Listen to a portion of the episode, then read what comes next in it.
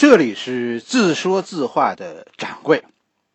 掌柜说：“李自成，第三十四回，赌徒。过节，大家都高兴吗？掌柜在微信春节联欢群里啊，基本上算是直播了我过节的大事件。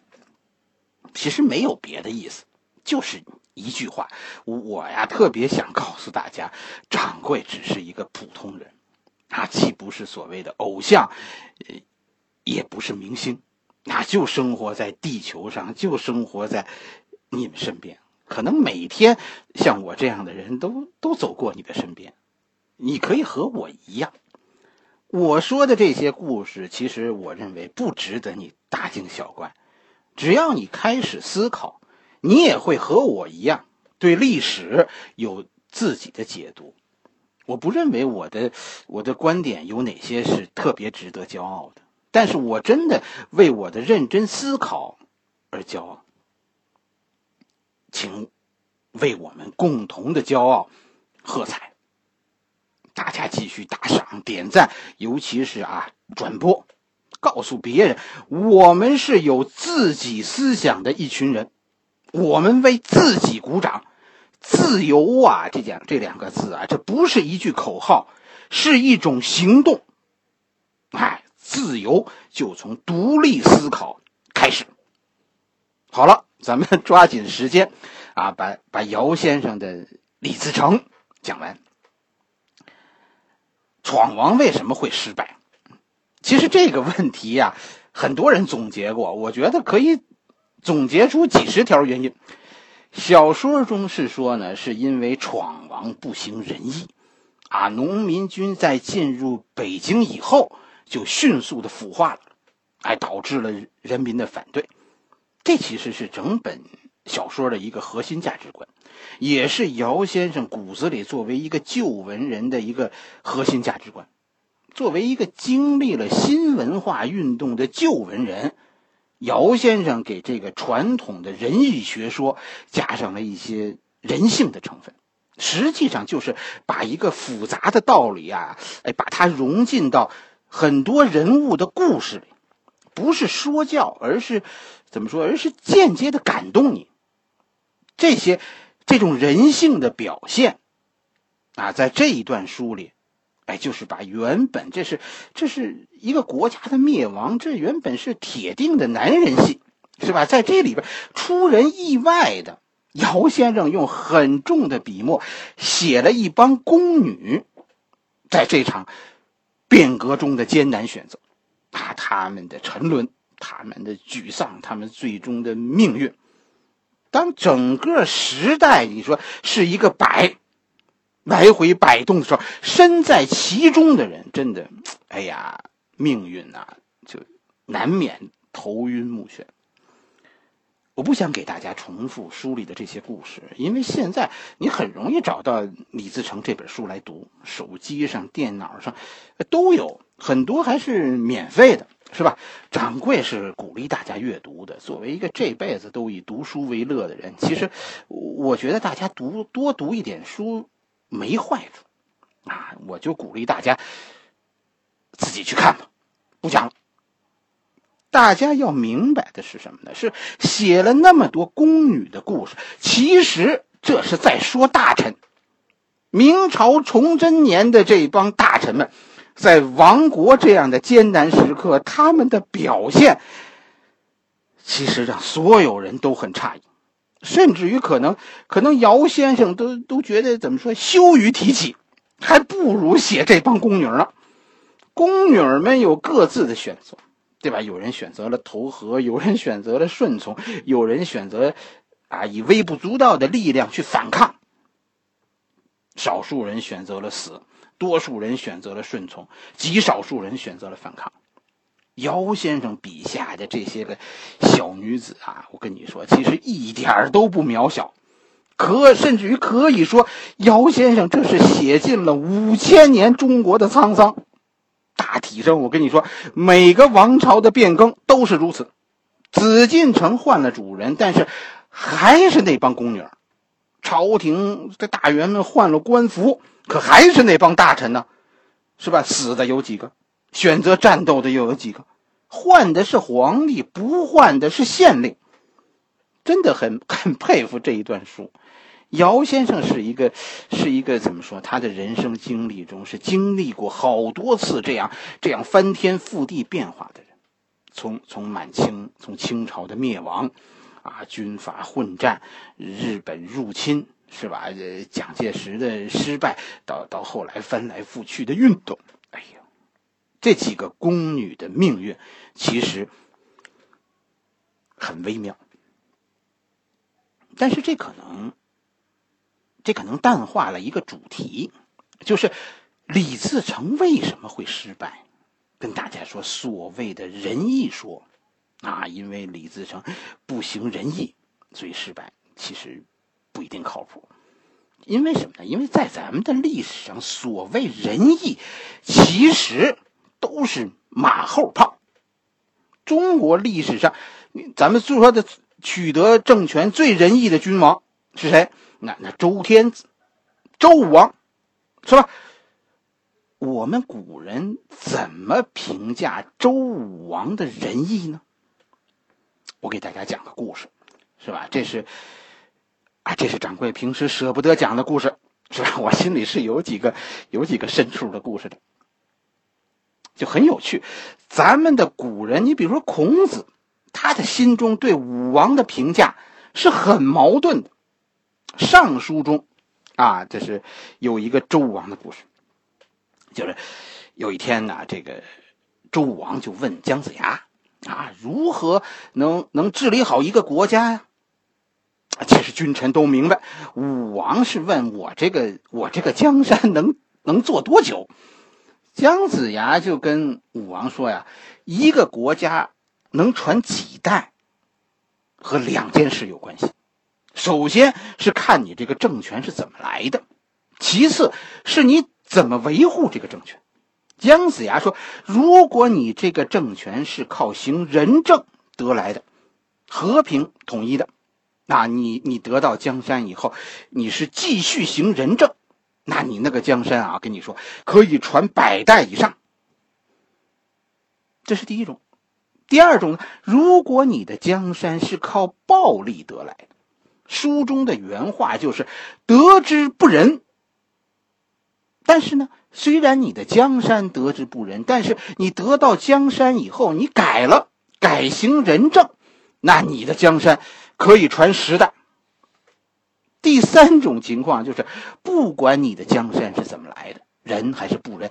你得到江山以后，你治理国家，只要你不按照仁政这个方向走，亡国就在眼前。据说啊，听完姜子牙这话，周武王就把这个“人”字啊写成了小条，在在房子里是到处张贴啊，提醒自己。历史上还还有那么个典故。这叫什么？这叫这叫户有志明，户有志明，户就是门，有就是就是窗户，户有志明就是把人字贴的到处都是，你提醒自己。哎，前面那个刚才咱们讲前面那个故事叫丹书受戒，后边这个叫叫户有志明。这个故事啊，我跟你说，其实值得你细想。姜子牙其实在这个故事里说了一个很有趣的意思，我不知道你读出来没有？就是武王的江山到底是怎么来的？是人还是不仁呢？哎，那就看他传了几代，对不对？要是说武王这个江山传了几百代都没有问题，那武王即便是使用了武力，也是人。问题是，是如此吗？不是。很有趣的是，周朝的江山，你听着，传到第十代，这个王叫周厉王，这是这是周朝历史上一个被平民暴动打死的天子。有趣的在哪儿呢？这就是第十个君王。我问你一句话，你觉得孔夫子在这儿说周武王的天下是得之以仁？还是得之不仁呢？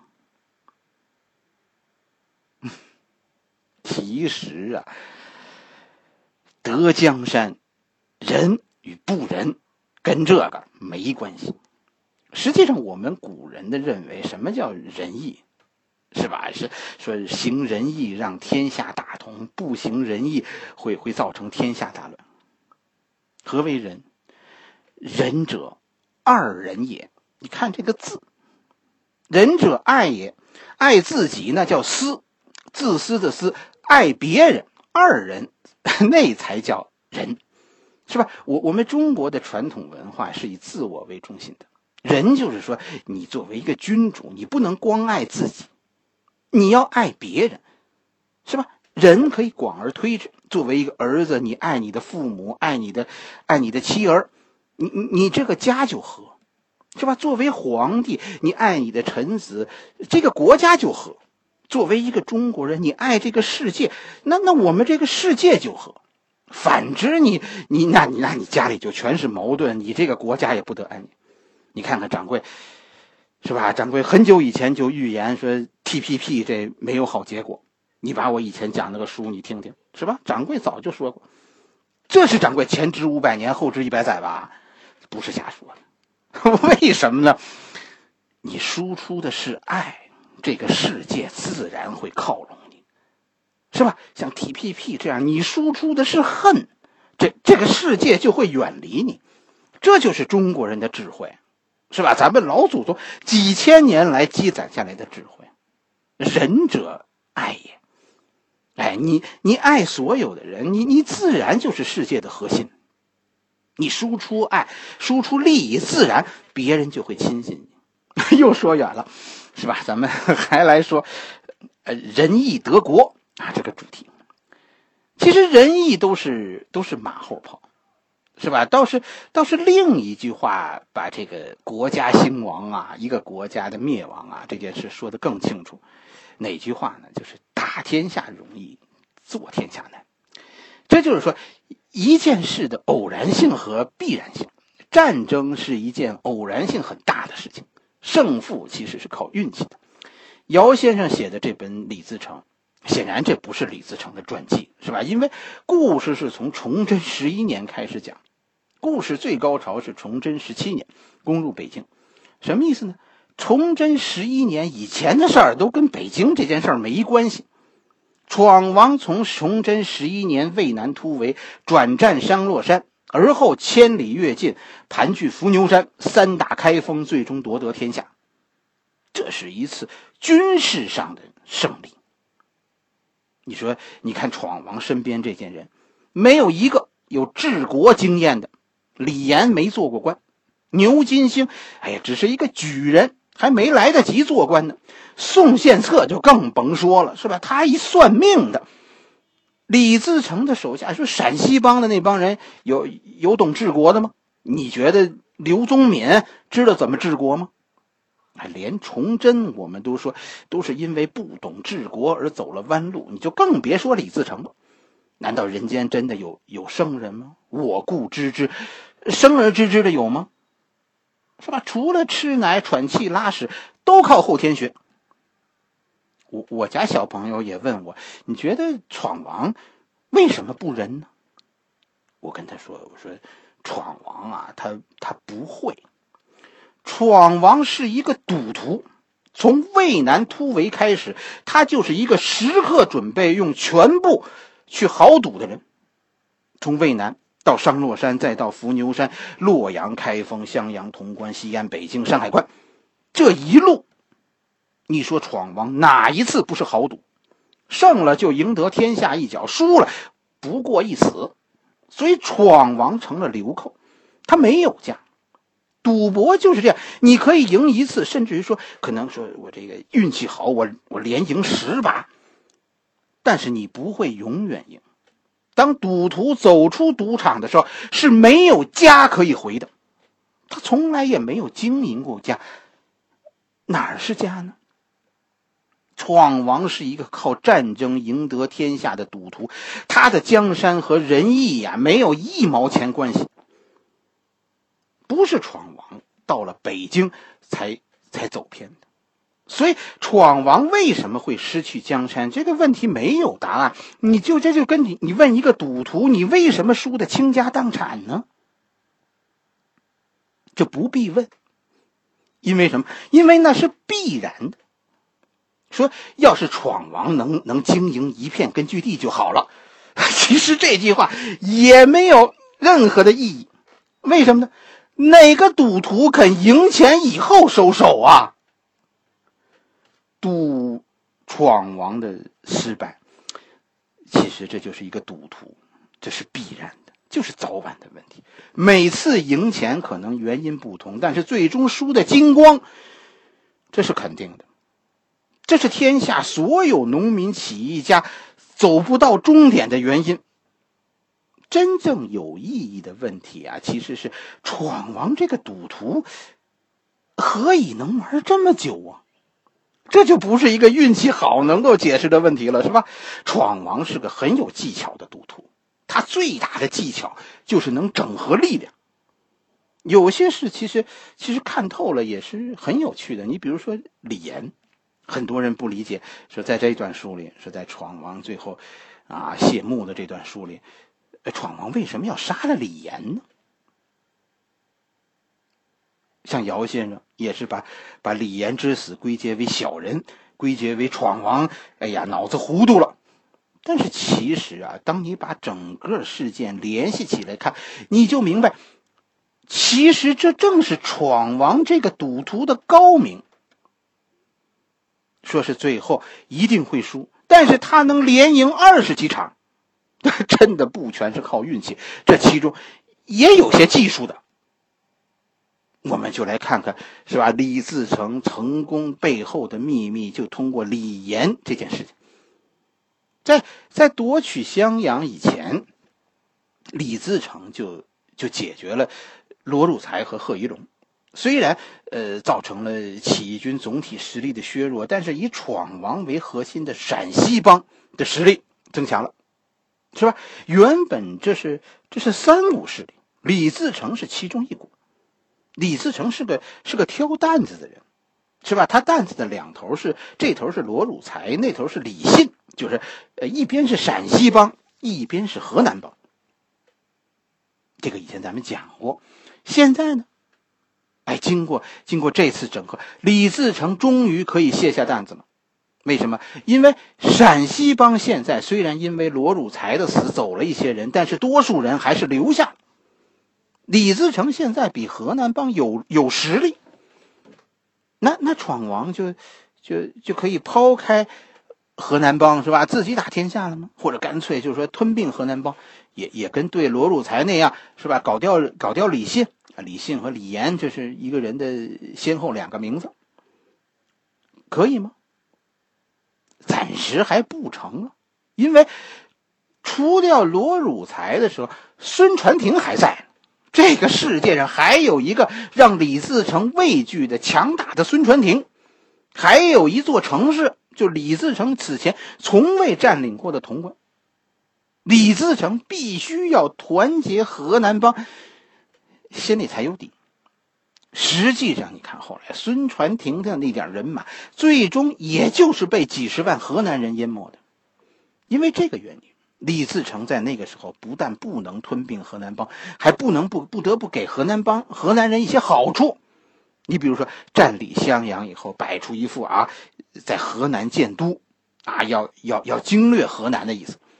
但是随着孙传庭的覆灭，李自成通过了潼关，回到了陕西，占领西安，立刻你看书里也提到了，立刻就爆发了一场路线的争论。小说中也提到了，这就是襄阳帮这帮大臣鼓动李自成北上，而河南帮呢，你看，呃，李信就是李严啊，呃，宋献策是吧？还有还有牛金星，都是要闯王，先稳固后方，在河南站稳脚跟，然后呢再北上。区别在哪？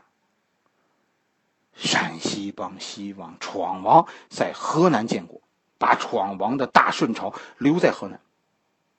其实跟大家说，是闯王自己想回陕西，但是闯王已经回到了陕西，陕西啊，在西安建国了，为什么还要北上进攻北京呢？问题是，闯王此刻呀，不能等。此时的陕西已经饥荒了十一年，战乱十年，如何能治理得好？更主要的是，陕西已经无法给闯王提供更多的兵源。西安这个这个闯王的首都，现在连粮食都不能自己，要靠河南供应。而河南呢？河南其实进入大规模的战乱，也就是最近两三年的事情。相对来说，河南只要和平，经济能快速恢复。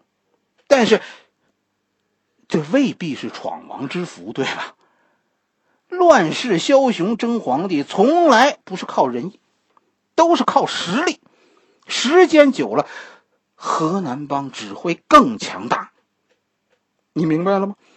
闯王此刻呀，有两个时不我待，一个是大明，是吧？崇祯现在正犯糊涂呢，这个真的是时不我待。另一个就是闯王身不由己，是吧？身后这个河南帮正一天比一天强大。大家可以把书翻回到前面，就是李信加入闯王那一段，是吧？你再看一遍，然后回答我一个问题：李信凭什么会服闯王？一个中央部级干部的儿子，凭什么对一个生产队的队长俯首帖耳？寄人篱下的时候，那是没办法。你看，闯王北上进攻北京，闯王是怎么办的？他是带着全部的陕西兵。崇祯、多尔衮都是认为闯王来了五十万人，这个这个认识不是凭空的。闯王真的有这个家底儿，但是实际上闯王来了多少人？二十万人而已，只来了二十万陕西兵，把河南兵都都留下看家了。但是你注意到了吗？闯王随身带着李信，带着宋献策，带着牛金星，换句话来说，河南帮的全部领导，闯王都带来了。这个意思还不明白吗？没错，我把你们的大头领摁在我身边，你们这帮河南佬群龙无首，我不怕你们在，在我家里造反。而在攻破北京以后呢，你看闯王立刻就就分封了一批陕西将军，啊，给他们地盘，让他们再去发展。河南人得到了什么呢？再后来，在在北京，最终啊，在山海关，啊，闯王战败要离开北京的时候，闯王立刻就把李信杀了。为什么呢？这边一台戏，回家那边还一台呢。这边打败了还可以跑，西安要是闹出事情来，闯王可真的就回不去家。陕西兵在山海关兵败如山倒，但是骨干仍在，大不了就是回去打游击。可是，要是到了河南人的地盘，他们要是有个头领团结起来一吵吵，那闯王真的就是死无葬身之地。这就是农民领袖，就这么残酷，是吧？如果闯王后来死于河南人之手，不过是历史上死于内讧的起义军领袖之一。有几个起义军的领袖，你翻翻历史，是被朝廷杀死的，不都是？这样死在自己人之手的吗？我估计很多人看完这一段书以后啊，会有些伤感，为闯王，为李自成。掌柜当年我跟你说也是，但是后来读懂了这些啊，反而反而觉得有一种解脱的感觉，就没必要为为闯王的命运叹息。愿赌服输，闯王自己的人品如何？各说各话，但是就毒品而言，是吧？就毒品、赌格、赌博的品格来说，掌柜给他的评价是两个字：尚可。